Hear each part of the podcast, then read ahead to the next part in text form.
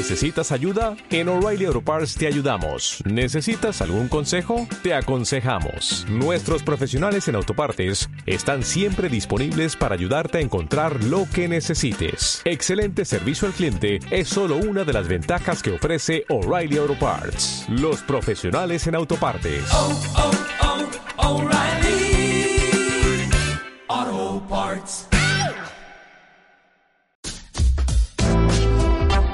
Informativo UPV. Informativo. Viernes 27 de noviembre de 2020. Comprometida con la educación y la sensibilización social, la Universidad Politécnica de Valencia se ha sumado a la conmemoración del Día Internacional de la Eliminación de la Violencia contra las Mujeres.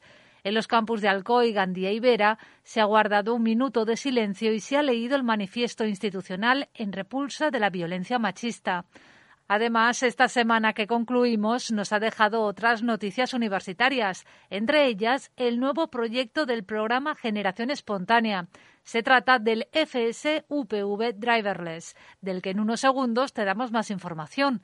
También del reto de lanzar a la fama un producto de una empresa sin experiencia en comercio electrónico y que han superado cuatro estudiantes del máster en Ingeniería Industrial.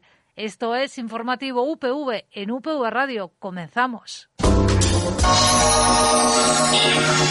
Trece estudiantes de ingeniería integran el nuevo proyecto incluido en el programa Generación Espontánea de la Universidad Politécnica de Valencia. Se trata de FSUPV Driverless. Con él buscan dar continuidad a los éxitos de Fórmula Student UPV, pero ahora sin piloto, llevando la conducción autónoma a una nueva dimensión. Nos informa Meritxell Brock. En 2013, un grupo de estudiantes especializados en propulsión e ingeniería aeroespacial puso en marcha el proyecto Fórmula Student UPV. Siete años después, el equipo ocupa el tercer lugar del ranking mundial y es el mejor de Europa en la categoría de combustión. Ahora llega el momento de dar un paso más. Por ello, desde dentro del propio equipo nace FS UPV Driverless, un proyecto iniciado por 13 estudiantes UPV que aspira a continuar la senda del éxito, pero ahora sin piloto. Escuchamos a Víctor Cayetano Hernández Sánchez, director de FS UPV Driverless. FSUPV Driverless eh, nace el año pasado, eh, a principios de 2019, cuando eh, un grupo de estudiantes dentro de la UPV interesados en la competición de Fórmula Student se acercan al equipo de FSUPV Team y en búsqueda de un proyecto más innovador deciden empezar un equipo que tenga por objetivo diseñar un sistema de conducción autónoma para un eh, prototipo ya existente del FSUPV Team, para competir en la competición en la modalidad de driverless dentro de Fórmula Student. El nuevo equipo, cuya mayoría de integrantes parte prácticamente de cero en cuanto a conocimiento del sistema, plantea unos objetivos anuales crecientes. El reto, ambicioso para 2023, es que su prototipo autónomo iguale los resultados del coche con piloto. Para este año, como bien has dicho, el objetivo es tener un, un, prototipo base que sea funcional y que pueda cumplir con esa normativa que hemos dicho que es tan restrictiva.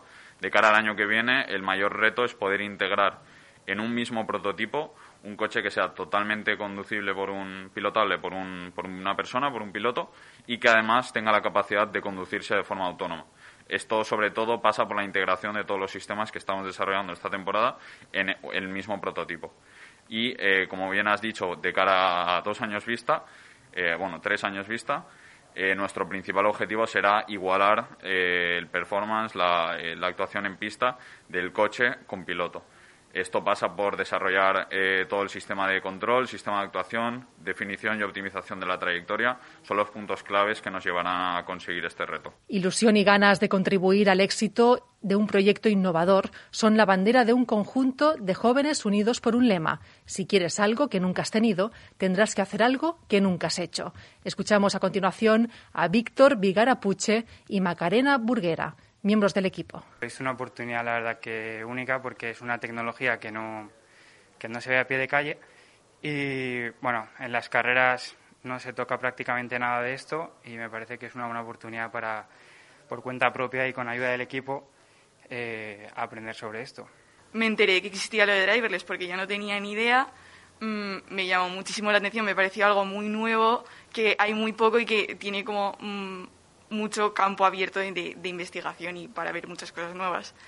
Entonces, pues nada, empecé a hacer cosillas, me siguió gustando cada vez más y en septiembre pues hice la entrevista para entrar aquí. Abierto a incorporar a más gente comprometida y con ganas de elevar su nivel de conocimiento, FS, UPV, Driverless ya está en marcha. A la vista, mucho trabajo por hacer. A lo lejos, muchas banderas de cuadros y el futuro de la conducción autónoma. Seguimos hablando del alumnado de la Universidad Politécnica de Valencia. En este caso, de cuatro estudiantes del máster en Ingeniería Industrial de la Universidad Politécnica de Valencia que han participado en el reto convocado por Amazon Campus Challenge. El concurso consistía en lanzar a la fama un producto de una empresa sin experiencia en comercio electrónico. Nos lo cuenta Carmen Revillo. Facturar mil euros en un día y cinco mil en una semana son números de premio, el que han ganado cuatro estudiantes del máster en Ingeniería Industrial de la Universidad Politécnica de Valencia. El concurso Amazon Campus Challenge convocó el reto de lanzar a la fama un producto de una empresa sin experiencia en comercio electrónico. Ellos eligieron la empresa alcoyana Innovatec y su repelente de mosquitos. En los tres meses que duró el concurso, obtuvieron los mejores datos de los 300 equipos universitarios participantes. Jordi Cascant es uno de los miembros del equipo. Los 2.300 productos fueron lo que vendimos durante toda la etapa de, concurso. Pero la verdad es que la primera semana después del confinamiento, cuando se reanudó el concurso, que fue el 21 de junio, ya esa semana vendimos más de 200 productos solo una semana. Realmente, en una semana facturamos 5.000 euros y, y en un día, que fue increíble, 1.100 euros de facturación. El confinamiento hizo crecer en un 70% las ventas de Amazon y además retrasó la competición. Tras los exámenes en la universidad, Javier Olivares, Eloy Rivera, Iván Arenas y Jordi Cascant se centraron en lo que les enseña la ingeniería, resolver problemas. Nos pusimos a estudiar qué técnicas de, de posicionamiento, de publicidad, utilizamos todos los recursos habidos y por haber para, para impulsar el producto, para que saliese al principio de, la, de cuando la gente buscase repelente mosquitos y eso nos generó ventas, ventas, ventas y, y hasta esa cantidad. El concurso incluía formación por parte de Amazon. Ahora quieren sacar provecho a todo lo aprendido, como explica Javier Olivares. Estamos pensando en, en invertirlo para, pues para seguir con esta idea y pues, intentar ayudar a otras empresas a, pues a lanzar su producto al, al mercado online. En ello invertirán la mayor parte de los 10.000 euros del premio que han ganado. Y otro alumno de la Universidad Politécnica de Valencia que ha sido premiado es Juan Iborra, en este caso por su trabajo fin de máster, que ha resultado finalista del Premio Nacional que otorga la Sociedad Española de Materiales. Nos informa Laida Frasquet. Gracias a su trabajo fin de máster, Juan Iborra ha sido finalista del Premio Nacional de la Sociedad Española de Materiales. Iborra ha cursado el máster universitario en Ingeniería, Procesado y Caracterización de Materiales, que se imparte en el campus de Alcoy de la Universidad Politécnica de Valencia. Y para el trabajo ha diseñado una placa de fijación craneal bioabsorbible, siguiendo los principios de tres áreas fundamentales la ingeniería de materiales, la mecánica y la de fabricación. El principal objetivo del proyecto era ofrecer una alternativa a las placas de fijación craneal actuales. La utilización de materiales nuevos, como podrían ser los polímeros con cargas osteoconductoras, como es la que hicimos en el proyecto, eh, utilizamos PHBH con hidroxiapatita, eh, puede mejorar estos problemas. Además, siendo un material bioabsorbible, la ventaja que tiene es que tras la recuperación del paciente ese material eh, se biodegradará dentro del cuerpo humano y, por lo tanto, eh, desaparecerá. Desde el campus de Alcoy, el director del Máster Universitario en Ingeniería, Procesado y Caracterización de Materiales, Rafael Balart, ha manifestado la satisfacción por el premio que ha recibido su alumno. Bueno, pues realmente es una, gran satisfacción que un alumno del máster de un pequeño campus eh, en Alcoy pues tenga un reconocimiento a nivel nacional, en este caso ser finalista en unos premios convocados por la Sociedad Española de Materiales de alto, de alto prestigio a nivel nacional y es una verdadera satisfacción que los, alumnos, los alumnos, en este caso Juan y Borra, pues, pues crezcan personal y profesionalmente en el ámbito de la, de, de la investigación. Tras el premio, Juan Iborra sigue formándose en los diferentes ámbitos de la ingeniería y compagina su beca con su carrera como investigador. La Universidad Politécnica de Valencia se ha adherido al proyecto Missions Valencia 2030. Esta estrategia de innovación social y urbana para la ciudad de Valencia ha sido reconocida por la Unión Europea como una de las seis mejores iniciativas sobre cómo las ciudades se preparan para atender los retos y los objetivos de desarrollo sostenible. Nos informa Rafael Rufete. La Universidad Politécnica de Valencia y su Ciudad Politécnica de la Innovación se han convertido en las primeras organizadoras embajadoras de Missions Valencia 2030. Con esta firma, ambas entidades reconocen y apoyan Missions Valencia 2030, una iniciativa que se ha convertido en referencia sobre cómo las ciudades se preparan para atender los retos de la agenda urbana y los objetivos de desarrollo sostenible 2030. Como organización embajadora, la UPV y su parque científico se comprometen a apoyar dentro de su ámbito de acción los procesos y las transformaciones que estén a su alcance, con el objetivo de impactar positivamente en las misiones de la ciudad. Asimismo, ambas instituciones formarán parte de la constelación de Missions Valencia 2030, que recogerá el conjunto de proyectos de investigación e innovación con impacto en las misiones. Además, la UPV tendrá acceso preferente a los sandboxes de Valencia para probar sus innovaciones en espacios e infraestructuras reales y podrá hacer uso de la plataforma de datos de la ciudad de Valencia. Cabe recordar que Missions Valencia 2030 ha sido reconocida por la Unión Europea como una de las seis mejores iniciativas de las ciudades europeas en su certamen de la Capital Europea de la Innovación y premiada con 100.000 euros. Pintora, docente, catedrática de la Universidad Politécnica de Valencia e investigadora del Instituto de Restauración del Patrimonio, Ángela García Codoñer, ha sido galardonada con el Premio Alphonse Roch 2020 en la categoría de trayectoria artística. Nos lo cuenta Laida Frasquet. La Diputación de Valencia ha otorgado a Ángela García Codoñer pintora, docente, catedrática de la Universidad Politécnica de Valencia e investigadora del Instituto de Restauración del Patrimonio, el premio Alfon Roch 2020. Nacida en Valencia en 1944 y estrechamente vinculada a la UPV durante décadas, García Codoñer ha recibido este galardón en reconocimiento a su destacada trayectoria profesional en el ámbito de las artes plásticas y visuales valencianas. Este trabajo de, pintor es muy, o de pintora, es muy es muy, solitario, es en tu estudio solitario y, y, luego tú decides si está bien o está mal. Entonces, lógicamente, necesitas el reconocimiento para poder seguir trabajando, porque si no es como si estuvieras suspendida en un abismo. Entonces, que te lo reconozcan y además de la forma tan extraordinaria que, que, que representa este premio, para mí es muy importante. Pese a reconocer que la pintura es su pasión, García Codoñera afirma que no es la única, ni posiblemente la principal. Yo me he dedicado a, a pintar y a estar aquí en, en, la docencia, en el departamento, dando clase. Para mí dar clase ha sido muy, muy, muy bueno, muy interesante. Me ha enriquecido muchísimo. Yo he aprendido mucho en la universidad y le estoy muy agradecida. Sobre todo ese contacto con los alumnos que les explicas y que les ayudas a entender cosas que antes no veían. Eso es una maravilla, eso te justifica muchísimo. A mí me, me, me resulta muy gratificante. La pintura ha sido, es, una otra pasión que no, no puedes prescindir de ella. Yo podía tranquilamente dejar de pintar porque tenía ya mi cátedra, tenía ya, fin, pero que va, que va, para nada. Escrita la narración social de marcado corte feminista con un lenguaje derivado del pop. Sus obras se organizan en series durante los años 70. Posteriormente desarrolló una pintura más gestual, con gran carga cromática, y la composición de espacios plásticos a través de figuraciones de su obra anterior como protagonista. Que el paisaje es color. Entonces nosotros tenemos una implicación muy potente con el paisaje donde hemos nacido.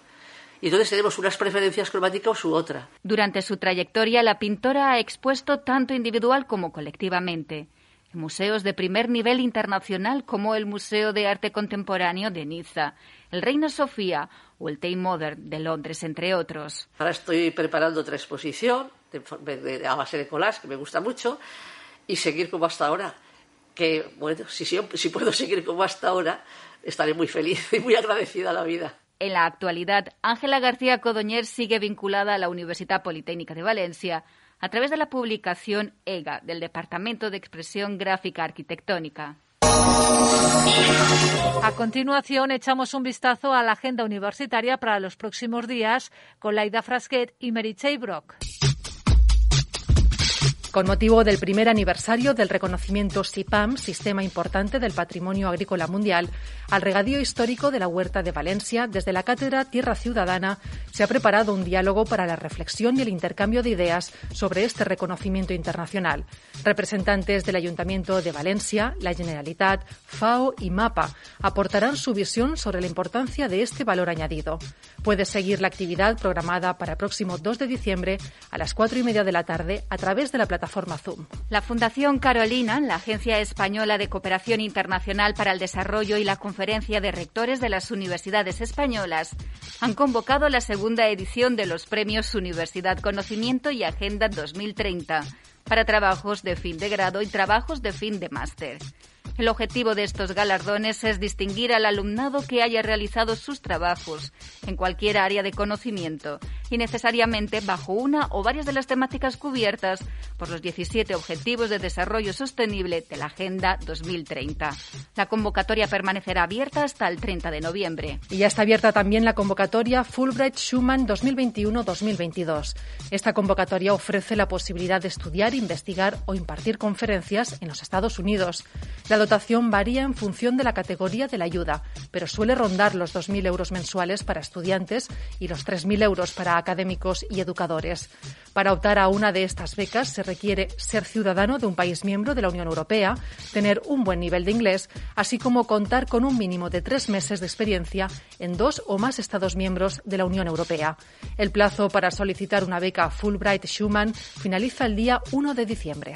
Y hasta el 11 de diciembre podrás inscribirte en Explorer Jóvenes con Soluciones, una iniciativa de emprendimiento universitario promovida por Banco Santander y dirigida a jóvenes entre 18 y 31 años residentes en España, capaces de desarrollar una solución sólida, viable y sostenible, enfocada a resolver los problemas relacionados con los Objetivos de Desarrollo Sostenible 2030, fijados por las Naciones Unidas fin de la pobreza, educación de calidad, igualdad de género, ciudades y comunidades sostenibles, entre otros. Más información en ideas.upv.es.